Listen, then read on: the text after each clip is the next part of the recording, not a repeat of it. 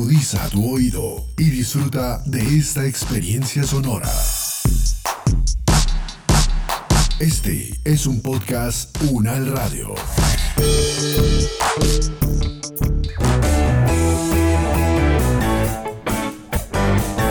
Salud Unal, contigo. Escuchar, aprender y compartir información de calidad sobre bienestar.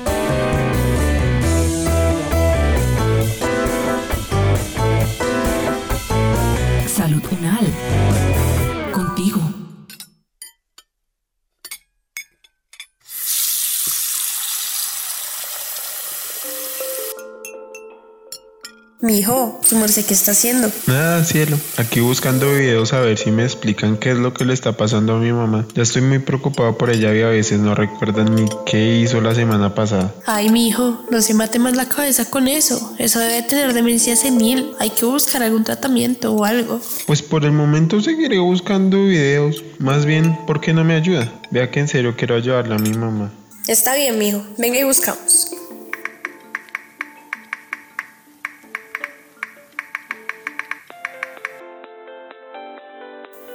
Oiga, mijo, mire este video. Es de una señora famosa que alguna vez vi por la televisión. Dicen que es una psicóloga y que sabe muchísimo. A verlo.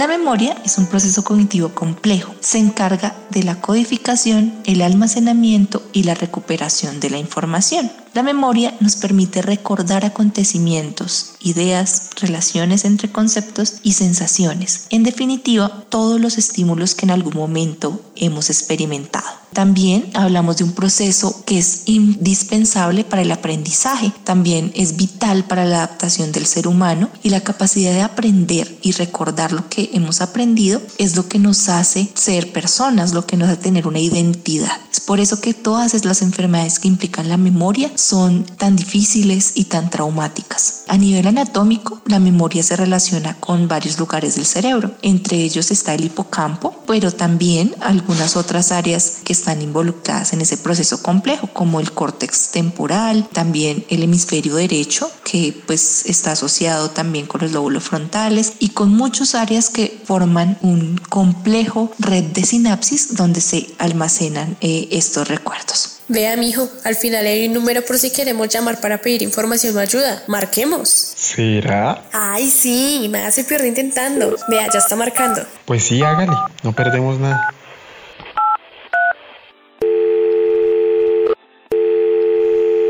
Buenas tardes. Hablo con la psicóloga Judy Constanza Beltrán. Mira, lo que sucede es que vi sus videos y pues quería ver si de pronto usted me podía colaborar. Es que mi madre ha tenido ciertas dificultades con su memoria. A veces se le olvidan las palabras, las cosas que hacen la semana pasada o dónde deja las cosas. ¿Por qué ocurre eso? Los olvidos se pueden dar por varias causas. Unos tiene que ver con cuál fase de la memoria puede estar afectada en el caso de los olvidos. La primera fase de la memoria es la de retención, en la cual la nueva información que se va adquiriendo ingresa a la memoria. En este caso es posible que no se preste suficiente atención y no se tenga motivación o interés hacia esa actividad. Entonces por eso puede aparecer el olvido. También en la fase de consolidación es que no se haya grabado el mensaje en la memoria por completo o también en la fase de evocación que aunque se haya prestado atención y esté consolidada la información, se dificulte el traerla, el expresarla. En este caso, eh, sabemos que es más frecuente eh, los olvidos en personas mayores. Con el paso del tiempo, las funciones cognitivas eh, se hacen más lentas y cuesta más trabajo recuperar la información. Sin embargo, hay que entender que no es necesariamente un signo de la edad.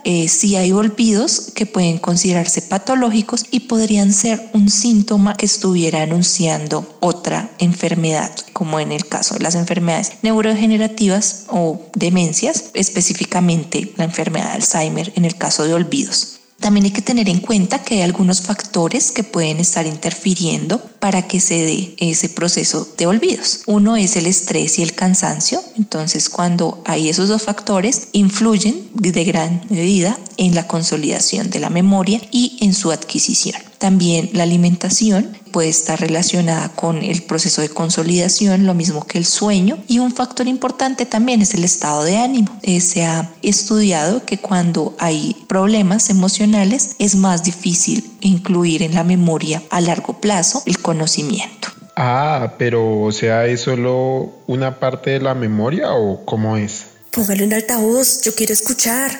Ya va. La memoria se ha dividido de diferentes formas por varios autores. Una de las divisiones más comunes es dividirla en dos tipos de memoria, memoria a largo plazo y memoria a corto plazo. En la memoria a corto plazo encontramos la memoria de trabajo.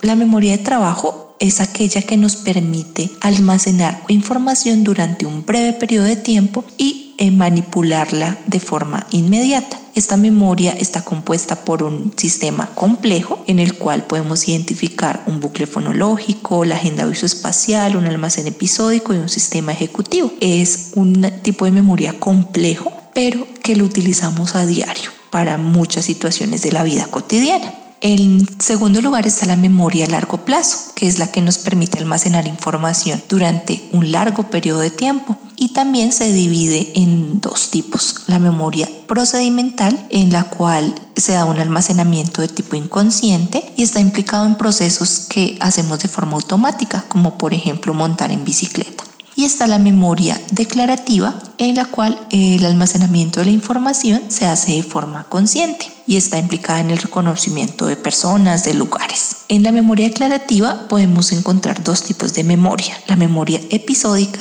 que es la que almacena información de tipo autobiográfico, información con un componente temporal y espacial, como aquello que nos pasó durante el día, lo que desayunamos, lo que hicimos ayer, esa es información de tipo episódica y la memoria semántica, que es el tipo de memoria en el cual almacenamos también información a largo plazo, pero que no está relacionada con experiencias concretas o personales. En la memoria semántica está todo el conocimiento académico que nosotros adquirimos, por ejemplo, las capitales del mundo, cuál es la capital de Francia, París, ese tipo de información que no es concreta, que no la hemos experimentado por nosotros mismos, es eh, la memoria semántica. Ahí también están los nombres de los objetos, el significado de las palabras y todo ese tipo de información. Pero es normal que a ella le pase eso por ser viejita? O sea, ¿está sufriendo eso que llaman demencia senil? Bueno, eh, primero me gustaría aclararte que el término demencia senil es un término en desuso que ya no corresponde a ninguna patología y que no es correcto utilizarlo para referirse a una pérdida de memoria ni a pérdida de facultades. Entonces existe la demencia y los diferentes tipos de demencia que actualmente se les denomina trastornos neurocognitivos, pero no la demencia senil. Entonces es un término ampliamente difundido, pero que no debería ser utilizado para referirse a ese proceso de envejecimiento patológico y efectivamente con el paso de los años ese puede llegar a un deterioro, pero también es importante resaltar que no necesariamente. Todos conocemos personas adultas mayores con muchos años de edad que conservan sus facultades de memoria perfectamente normales. Eh, eso es posible y es lo que se espera para el envejecimiento normal, que la persona, si bien hay algunas funciones cognitivas que puedan sufrir un deterioro por la edad, un enlentecimiento, una eh, disminución en la capacidad de algún proceso, como por ejemplo los atencionales, pero no quiere decir que con el envejecimiento sea una consecuencia perder la memoria. Entonces, si hay una pérdida de memoria, podríamos estar hablando de un envejecimiento patológico y hay que explorarlo más a fondo para saber de qué tipo de demencia estamos eh, hablando, de qué tipo de patología. ¿Cómo así? O sea, que ellos cumplen cierta edad y estás a perder la memoria.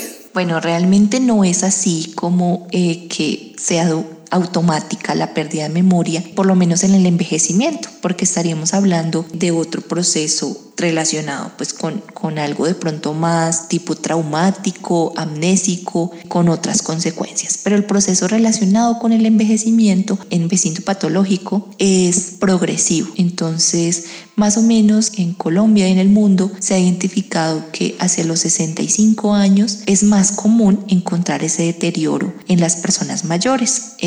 No es una regla, no, no hay una edad en la cual eh, se considere normal la pérdida de memoria, pero sí es más pronunciada en personas mayores. Es así como las enfermedades neurodegenerativas eh, como el caso de la enfermedad de Alzheimer, que tiene claramente ese síntoma de pérdida de la memoria, el progreso se da hacia la sexta década de vida. Sin embargo, también hay que ver que hay patologías que afectan incluso a personas jóvenes, de tipos de demencia, o acá en Colombia los estudios que se están haciendo sobre el gen paisa de la demencia tipo Alzheimer, que va a personas muy jóvenes afectadas por esta enfermedad, lo cual quiere decir que no hay una edad específica en la cual se empiece el declive o que sea normal considerar esa pérdida. Pero venga, señorita, ¿qué otras cosas más debo ponerle atención para saber si ella realmente está perdiendo la memoria o se está despistando nada más? Es muy interesante la pregunta y es muy importante saber que los olvidos pueden ser algo normal de la vida. Realmente nosotros no almacenamos toda la información que está disponible. Nosotros no recordamos todo lo que nos pasa ni lo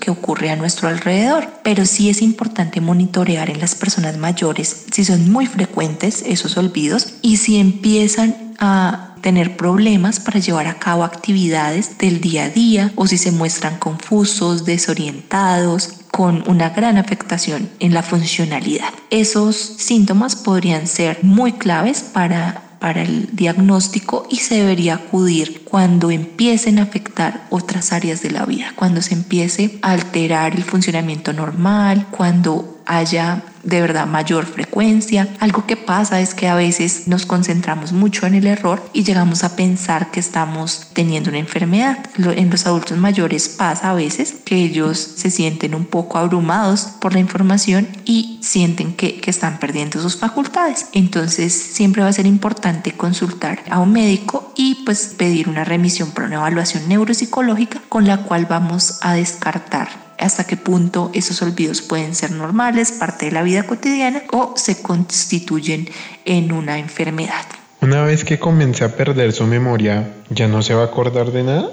Bueno, es importante, sí, aclarar que en las enfermedades neurodegenerativas específicamente, en el momento no hay un tratamiento 100% efectivo que ayude a reversar la enfermedad. Se han probado cosas que ayudan a disminuir su evolución, a frenarla un poco, pero en el momento no tenemos un tratamiento 100% efectivo. No quiere decir que sea como usted lo dice, de un momento a otro, que no se vaya a acordar absolutamente de nada, sino que es un proceso degenerativo paulatino. En el caso de, de, la demencia, por enfermedad de Alzheimer, por ejemplo, la afectación empieza por los recuerdos de tipo episódico, por las cosas más recientes y se conservan algunos eh, tipos de memoria, como hablábamos hace un rato, de la memoria autobiográfica, la memoria a largo plazo, esa se conserva. También todo el contenido emocional, sensorial, todo lo que es importante para la persona en ese aspecto se va a conservar un poco más en el tiempo. Entonces es importante también tener una estimulación cognitiva que fortalezca esas huellas de memoria y que ayude a mantener en el tiempo los diferentes tipos de memoria. Pero si una vez instaurado un, daño en la memoria, eso no se, no se recupera, no se puede revertir en el momento. ¿Y qué puede ser lo peor que le puede pasar a mi suegra? ¿Al menos se acordará de mí? Bueno, la evolución de la enfermedad pues sí es un poco trágica. Digamos que las personas mayores van perdiendo eh, paulatinamente las funciones, las eh, personas afectadas por una enfermedad neurodegenerativa, empezando por la memoria, pero también lo que tiene que ver con el lenguaje, con la atención, con las funciones ejecutivas. Entonces sí va a haber un deterioro progresivo en el cual pues se va a ir viendo afectada cada una de las funciones. Por eso es importante también que los cuidadores como ustedes se eduquen en esta patología, reciban acompañamiento y pues vayan aprendiendo a manejar los diferentes diferentes estadios de la enfermedad por los cuales va a pasar una persona con una enfermedad neurogenerativa. Las consecuencias pues van a ser olvidos de distinto tipo inicialmente y pues progresivamente de acuerdo a pues sus características propias y afectación en otras áreas. Es posible, sí, como usted lo dice, que en etapas de enfermedad avanzadas, pues la persona no reconozca incluso a sus familiares cercanos. Eso es muy común también que pase, por lo cual es importante, como ya le decía, eh, recibir una asesoría e informarse, pues que en todo todo lo que va a pasar en el avance de una enfermedad neurodegenerativa. Eso es muy grave. ¿Qué puedo hacer para que ya no le pase eso? ¿Algún tratamiento o algo así? Como ya le decía, en el momento no tenemos un, un tratamiento que evite que eso pase. Con una persona que ya tenga una enfermedad neurodegenerativa, existen muchas alternativas paliativas que ayudan a, como ya le decía, a frenar o a disminuir el avance de la enfermedad. En este caso, también para personas que estén sanas, es importante fortalecer todo lo que llamamos nosotros la reserva cognitiva, que son eh, todos los conocimientos, prácticas, habilidades, destrezas que eh, uno puede ir adquiriendo durante su vida para que en la vejez pues tenga esa reserva para ser funcional en mucho más tiempo. También eh, se ha encontrado una correlación muy cercana entre hábitos de vida saludable y las pérdidas de memoria en la vejez. Entonces también es importante tener buenos hábitos, dormir bien, controlar factores como la alimentación, la hidratación, el ejercicio físico, que van a ser muy importantes para que a largo plazo las funciones puedan conservarse. En el caso de una persona que ya tenga una enfermedad un diagnóstico, lo importante es contar con asesoría profesional que puedan acompañarlos en ese proceso en las diferentes etapas de la enfermedad. Desde la Universidad Nacional, en el Centro de la Comunicación Humana, ofrecemos el servicio de acompañamiento a personas con enfermedades neurodegenerativas, específicamente en lo relacionado con la comunicación. Entonces es un servicio que, está disponible para todos y que pueden acceder en la Universidad nacional. Bueno, señorita, muchas gracias por todo. De verdad que me ayuda mucho. Cualquier cosa la estaré molestando. Si ve, mijo, no todo es tan malo. Hay cosas que podemos hacer para ayudarla. Sí, menos mal. Bueno, entonces ya sabemos qué hacer para ayudar a nuestros viejitos queridos. Sí, mijo, ahora sí, a trabajar.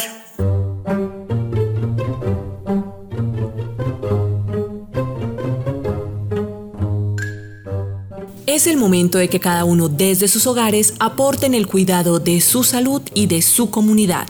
Es tiempo de sumar.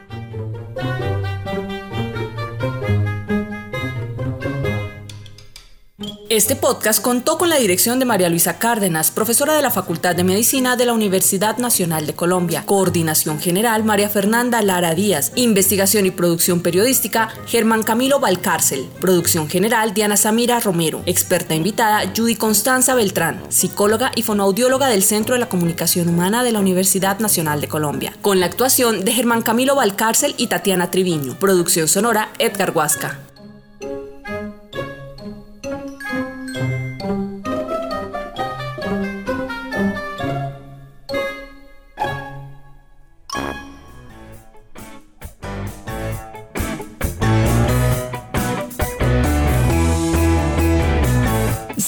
Contigo es una producción de la Facultad de Medicina de la Universidad Nacional de Colombia en alianza con UN Radio. Salud.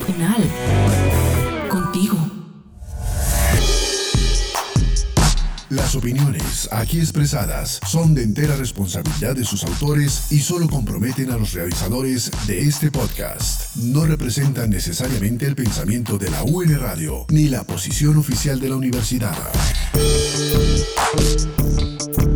Este y otros podcasts en nuestro sitio web podcastunradio.unal.edu.co. Universidad Nacional de Colombia, proyecto cultural, científico y colectivo de nación.